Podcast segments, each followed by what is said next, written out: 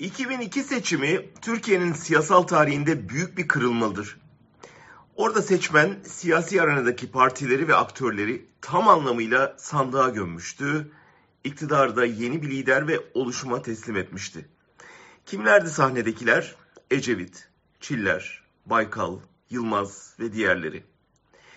Depremin ana nedeni ekonomik krizdi. Seçmen yorgun başbakandan ve koalisyondan bıkkındı denenmemiş parti ve güçlü lider arayışındaydı. Meclisin yüzde 66'sını yepyeni bir kadroya verdi. 20 yıl sonra bugün aynı seçmen yine bir ekonomik krizde o krizin sorumlusu asabi başkandan sıkıldı. Şimdi de onu değiştirmeye hazırlanıyor.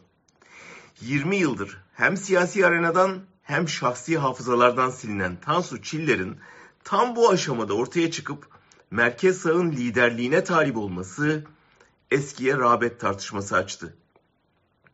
Bu hamlenin ne kadarı Çiller'in yarım kalmış iktidar tutkusundan, ne kadarı Erdoğan'ın altılı masayı torpilleme hırsından kaynaklanıyor bilmiyorum.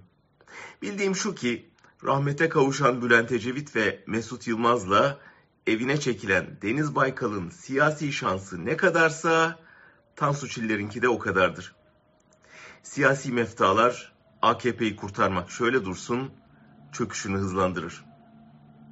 Seçmen gelecek seçimde 20 yıl önceki depremin benzerini Erdoğan'a yaşatacak ve yettin artık yenileri gelsin diyecektir. Bu kez yeniler listesinde 20 yıl önce adları öne çıkmayan isimler var. Kılıçdaroğlu, Demirtaş, İmamoğlu, Kaftancıoğlu, Yavaş. Meral Akşener ciddi bir makyaj değişikliğiyle eski sıfatından sıyrılıp kendine merkez sağda yer açtı. Ama Davutoğlu ve Babacan hala eskilerden sayıldıkları için partilerini büyütemiyorlar.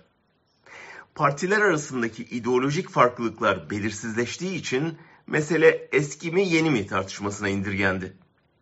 Hemen hiçbiri sürekli hata veren sisteme temelden bir itiraz dillendirip radikal bir değişim vaat etmediği için de yeni olmak kendi başına bir avantaj haline geldi.